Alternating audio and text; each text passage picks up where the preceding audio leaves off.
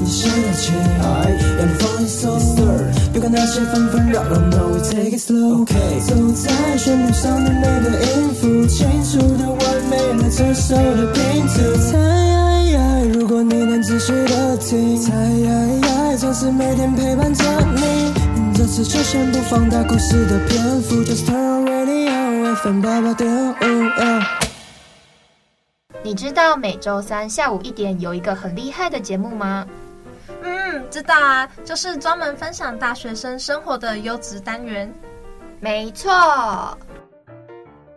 社团课业样样难，爱情打工进退难，校园加蛙来解难，必修学分开课喽！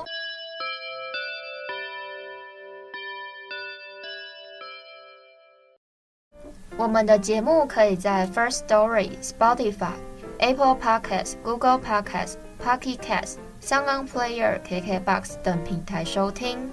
搜寻华冈电台就可以收听我们的节目喽，还不赶快订阅起来？订阅订阅订阅！Hello，大家好，欢迎来到新的一集必修学分，我是主持人戴荣，我是主持人露啦。今天必修学分带来谈到的是。嗯，室友的问题。对，那其实大学生甚至是高中生都很常会遇到有室友的问题。像大学他们就可能就学校没有离家那么近，就一定要出来租屋。那高中有些可能比较偏僻的，就一定要住在宿舍。哎，像龙龙是不是有住过高中宿舍？嗯，对，我高中的时候是住在高中里面的宿舍，因为我们呃，我高中也是舞蹈班的。所以我们跟体育班有一起就住在我们学校的宿舍里面，大部分都是我们这两个班级。嗯，有少数的同学是普通班的，他们可能离学校比较远之类的。然后我们就是因为，嗯，可能练习时间比较晚等等的，也有可能外县市的同学过来住这样。哦，那你有遇过什么就是很不可取的行为吗？就是可能偷用你东西之类的？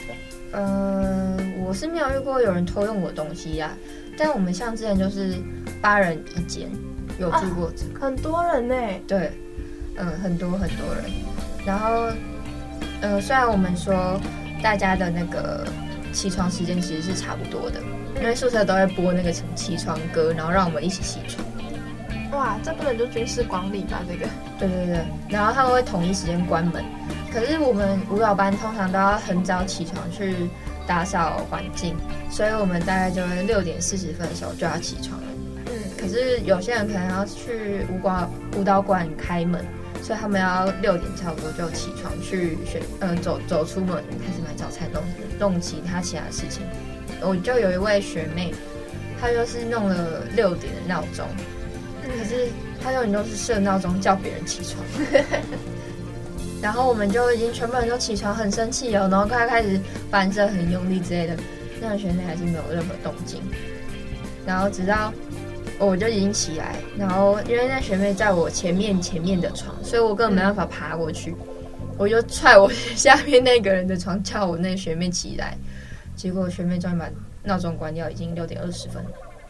哇！所以她是叫你们起床，叫他起床哎。对，哎，那其实说，我来这边自首一下，我也是这种人。我的闹钟也不是叫我，都是叫我室友。可是我的课通常都还蛮晚的，然后我室友就是可能听到我闹钟响，他就会把我叫起来。而且像文化，他的那个宿舍，他的距离实在太远了。他不是我前面那个叫我，他是我旁边那个叫我。哎，就是他是我对面那个叫，他是手一伸就可以摸到我的那一种，就这么近，就是真的太小了，所以他会直接就是整个人摸过来，然后叫我起床。因为我们我在高中的宿舍其实算大间的，嗯，所以椅子就算拉出来也不会跟就是旁边的人这样背对背拥抱。哦，我们还可以就是铺草坪啊什么什么之类的。哦，就是文化有一间宿舍根本就没办法，那个椅子拉出来就背对背了。对，我我有去过，而且我觉得呃我在高中住宿有一个非常大的困扰，就是因为我们没有鞋柜，哦，所以我们八人一间的寝室。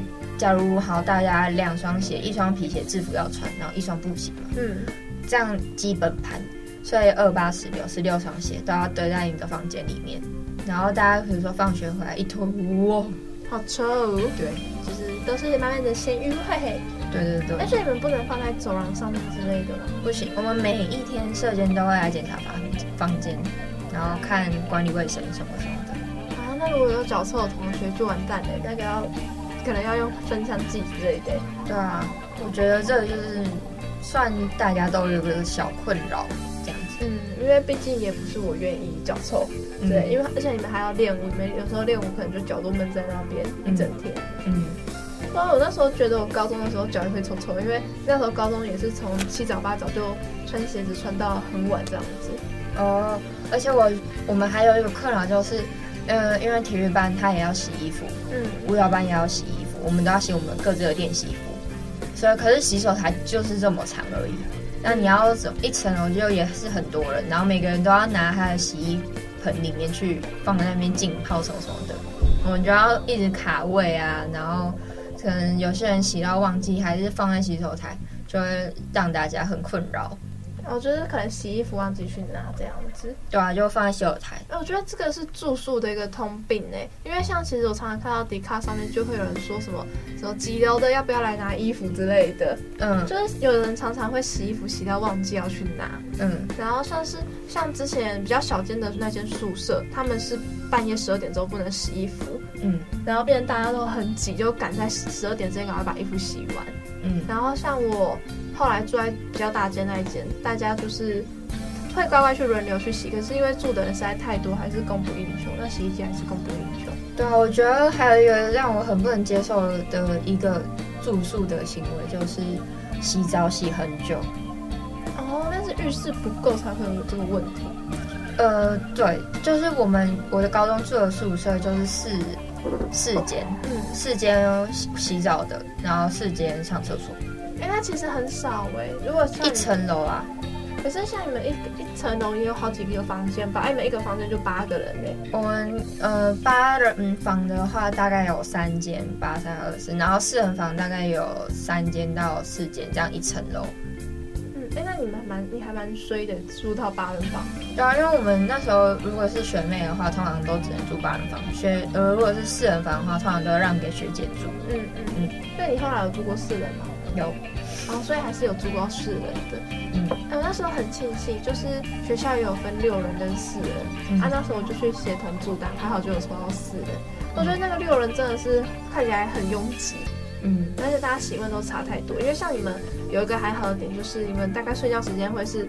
差不多时间，然后起床也会差不多。可是像是大学生，有些可能就是半夜六七点才回来，就早上六七点回来啊。有人六七点起床，对啊，就是整个时差都倒过来。我就我觉得大学住宿的人就也是很痛苦哎、欸，我自己啊，我没有办法，所以我在外面租房子。那你在就住宿的这个过程，有没有遇过很什么很扯的行径？哦，就是。那时候已经气温差不多只剩下十二十三度，我有个室友超级怕热，他还给我开电风扇，然后电风扇他是直接吹我们的头，然后有人就这样被吹吹到感冒，然后我也是吹到脚整个很痛，因为我就是可能天气冷，我脚就会痛这样，然后他就是还是觉得很热，然后我们就说那给你开一下，你睡着之后把它关掉，然后他就会发飙。那我有个问题，嗯、他睡觉有盖棉被吗？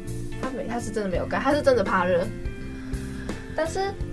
他又很他的习惯又跟我们差太多，因为像我们其他人可能都是十二点之后才会睡，但是有我们可能有些人甚至到三四点才回来，嗯、但那个人他是晚上十点就准时上床睡觉，嗯，然后早上六点那边闹钟开始响，嗯、而且他是也是响也不会醒来那一种，嗯，然后他就觉得他打呼又很大声，然后翻床的声音也很大，就是整个很吵，好崩溃哦，就是他整个很乒乒乓乓，但我这个没有人身攻击，因为他体型就是比较。大只一点，所以它翻船的声音非常的大，那个木板感觉就会垮的那种声音。然后就是我们其他人要睡觉，其实有一定的困难性在。嗯，我是没有遇过这种就是很怕热的室友。嗯，但是我们有，我之前有跟学姐一起住过，然后那个学姐是睡觉的时候不开电风扇。嗯，就比如说我们都会开冷气，然后定时间。因为学呃高中宿舍我们是，比如说八人房，然后每个人都交一百块，然后一学期就这样把这个电费一起吹完，就是卡费这样插卡的吹冷气。然后我们有一次好像就是停电还是跳电什么的，冷气要关掉。可是那时候夏天正热，我就想要，我就我就离电风扇最近，我就这样手伸过去开电风扇，然后电风扇不是转速都会有声音吗？学姐不能接受。他现在不能接受，可是整寝的人都快热死了。啊，对，然后他就叫我们把它关掉，所以大家都流着汗，然后差不多三四点很痛苦，然后你在那边等，然后算，然后等到六点才可以起床。那其实我觉得这样不行的，因为其实还是要看气温，就是他那时候他就是已经十二十三度才开，但是我们如果那种可能二十度的话，我们都可以接受它开，那就无所谓。嗯、但是你今天只剩一个十二十三开，或者是你一个三十几度不人家让人家开，真的是很过分。对啊，我就想说，你要湿湿黏黏的这么热，你睡得很痛苦哎。然后他自己他自己我觉得也没有睡得很好，因为他也觉得很热，也是把棉被掀开。可是他说好像他更不能接受就是有噪音，然后可是其他人都快热死了。但对，就是这样。然后他是不是有公主病啊？嗯，因为在舞蹈系来讲，就是学姐学妹制蛮严重的，所以其他人不太敢反抗。有这个我倒是知道。哎，那就是你有听过你朋友或者是在网络上收集到什么，就是比较夸张的室友行为吗？哦，我之前就是听过，呃，有就是我们也是四人一房这样子，然后我们之前高中的时候，大家都会去。就有交男朋友，然后刚好都是体育班，然后她的男朋友也有去，就是住宿这样子。然后比如说我的 A 同学正在跟她的男朋友就是约会，我们有一个小阳台，然后虽然是男女是会隔开，然后中间有一个栏杆，他都超像犯人，然后在跟对面的男朋友女朋友聊天这样子。天哪，好像探监哦。对，就很像在就是。探望犯人这样子，然后有一个我那个同学就聊天聊到半夜，差不多两点多，嗯，然后结果两点多聊完之后回来，我另外一个室友突然出去，然后两个人是要去哪里？你能去哪里？就换他接地哦，换他跟我那个同学的男朋友去聊天。哦哇，表姐表妹，对，那男生也很厉害，都不用睡觉，然后隔天继续打球。呃，那男生是有对哦，所以就是隔天，反正隔天我还是要继续运动吧。对，而且他们也要晨操什么什么的，我觉得很厉害。那也是真的很厉害耶。对啊，然后，然后那时候我们就有监视器，嗯，监视器画面就有看到，不知道是谁，半夜的时候没有去睡觉，然后射箭就有看到，然后就来我们班讲，嗯，然后那时候就刚好跟我前男友在一起。然后我为了帮他圆谎，我不想让大家同学那么尴尬。我那时候人很好吧？嗯。然后我就说哦没有啦，教官那个时候是我啦。对。哦哇，所以直接就是解救。可是后来他们要感谢你吗？后来我那同学很感谢我啊。对。可是最后这最后那个同学也是跟我闹翻了，所以这件事情就不要看了。哦，不了了之。对。我觉得就是最扯的就是我听我听到就是这样。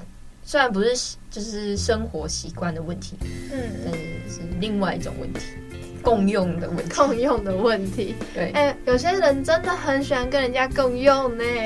我觉得，比如说，如果他们已经分手，然后你再来接着，我就想那就算了，他们就分手就已经没差了。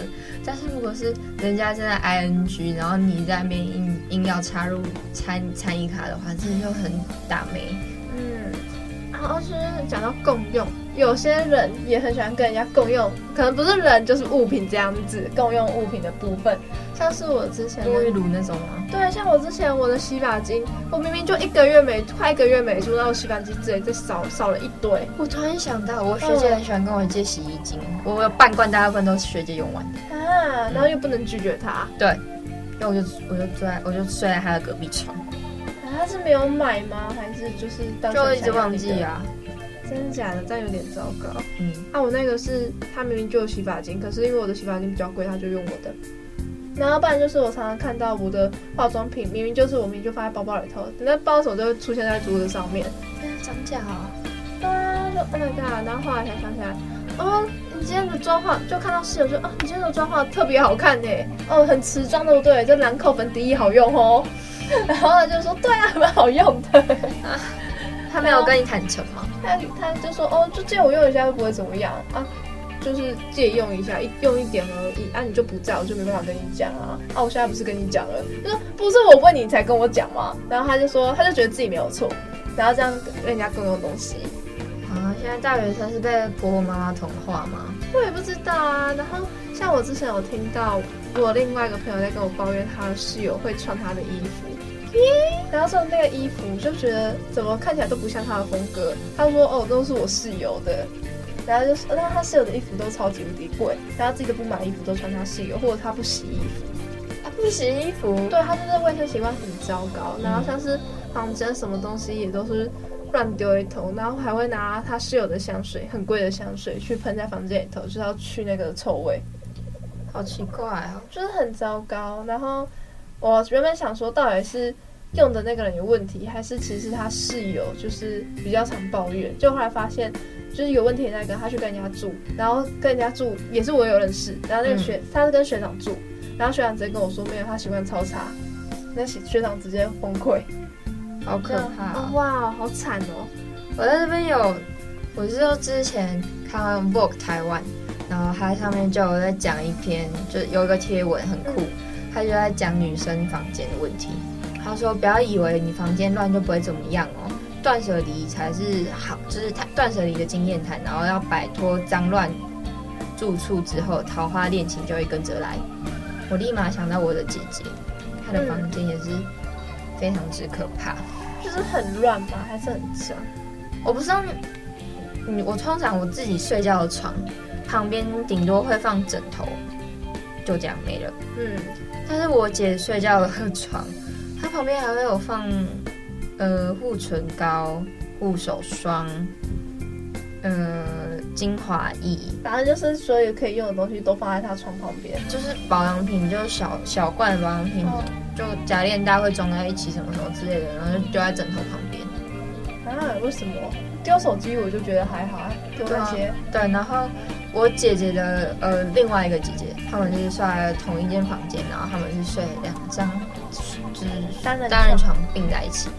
可然后，可是他们中间有一条楚河汉界，有一条沟，对，他们就把呃衣服全部堆在他们两个人中间。天哪，就是筑起一道中央山脉，嘿嘿，筑起一道高墙。哎，那其实我有看到一篇文，就是网络统整出来，大家最不能接受室友的四四种行为。第一个就是休息时大声讲电话，或者是跟人家聊天、打游戏之类的。对，我有我有过这种事，我也有，我每个室友都会。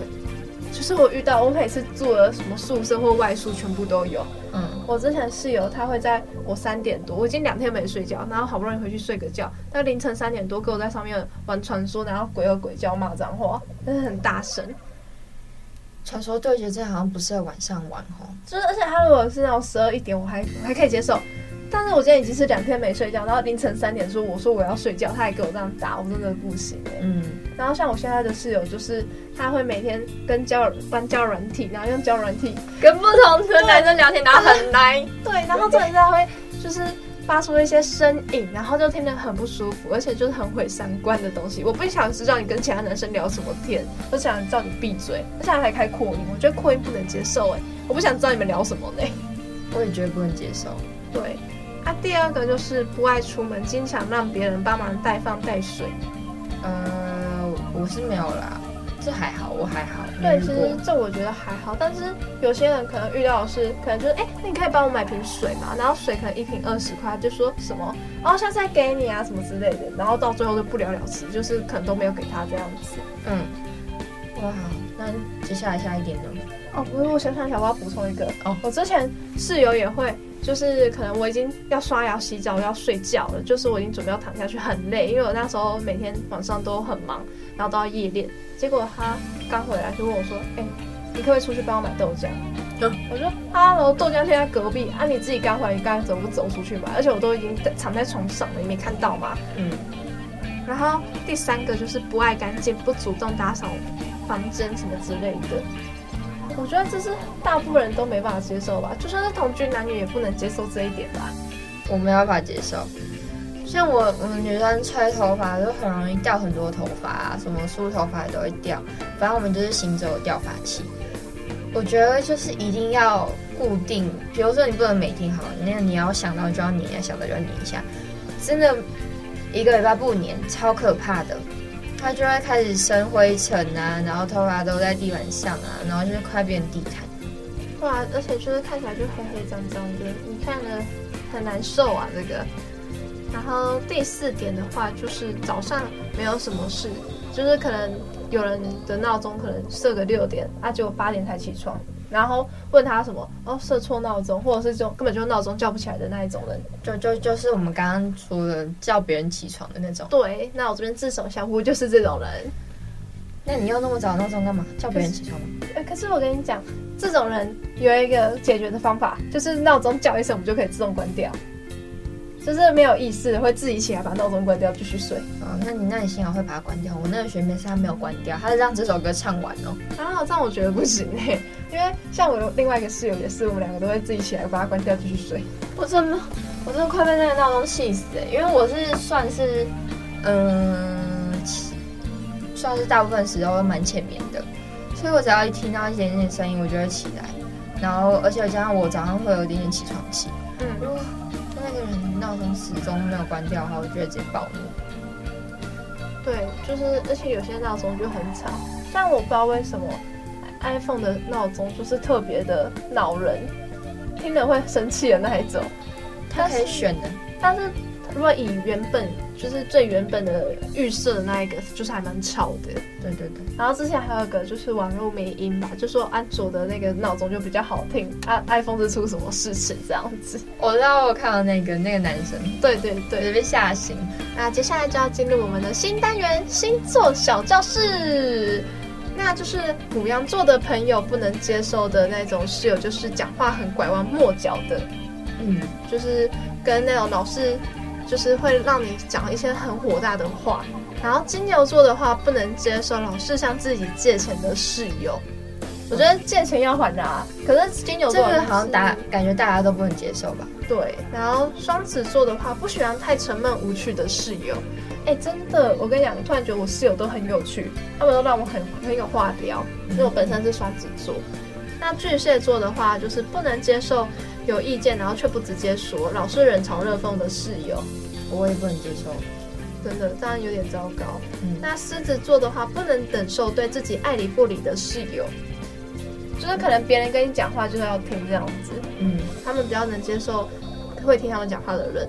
那处女座的话，不喜欢遇到不爱打扫，连自己位置都乱七八糟的室友，这感觉是对处女座的刻板印象。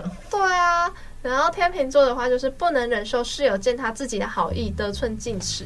就是假如说，哎，你今天受伤，好，没关系，我出去帮你买晚餐，就不要说什么隔天有好手好脚，然后不自己出去买这样子。嗯，那天蝎座的话，不喜欢在背后耍心机的室友。哦，嗯，其实就差不多啦。嗯，就是我觉得星座这种东西，就是会讲一个大家都不喜欢的点，然后把它分到不同星座这样子。对，反正就是大概就是十二种人类啦。对，然后射手座的话，最不能忍受爱管闲事的室友。然后摩羯的话，最讨厌虚伪的人。水瓶不喜欢别人太接近自己，更不能忍受别人挖掘自己的隐私，懂智商跟小跟班的室友。就是可能我脸看起来很臭，然后我如果今天我是水瓶座，那我脸看起来很臭，然后你一直过来跟我说，哎，怎么了？你怎么了？你有事可以跟我说啊。可是我们两个根本不熟。嗯，我觉得不能接受这样子。我觉得摩羯座蛮准的耶。我觉得双子座也蛮准。我觉得其实每个星座看起来都蛮准的。然后大家就是大家都不喜欢啊。对啊，其实应该说不管你是谁，就是如果你脾气比较不好一点，你应该是全部都不能接受啦。嗯。还有一个最后一个双鱼座，他们太容易相信别人，容易招人利用，所以不能忍受室友利用他们的信任。哦。就是说什么？哦，没关系，我这点东西借你用，这样。然后可能双鱼座的人不在之后，那个室友就把他东西全部拿去偷用，然后他东西可能都是很贵的那一种，呃，香奈儿。对，然后或者是兰蔻什么之类的。那龙龙是不是也有一些可能就是小技巧要教大家的？对，我相信很多女呃女生大部分房间都蛮杂，就是小东西很多，滴滴扣扣那些化妆品、保养品，然后有有些尤其是化妆品。很常放到过期，因为我自己也是，在我们这时候就必须得做到断舍离，就是透过整理物品啊，然后更了解自己。你不觉得有时候，嗯，心情其实是会影响房间的生态吗？对对，就是你住在一个装潢好的房间，就会整个心情很心旷神怡。对，而且比如说我心情不好的时候，我的房间就会跟我心情一样爆炸。然后我如果我自己去主动收拾好房间的话，其实我自己的心情也会比较舒畅、舒缓一点点。像断舍离呢，第一个步骤就是你要断绝你其实根本不需要用到的东西。你可以思考你这这一年半至或者是近期三个月有真的需要使用到这个东西吗？然后加上你购物前一定要思考好，只添加必要的东西就好。再就是舍。就是舍去多余的废物，整理废物啊，你要卖出去也可以，送出去也可以，就是缩小你自己喜欢的范围。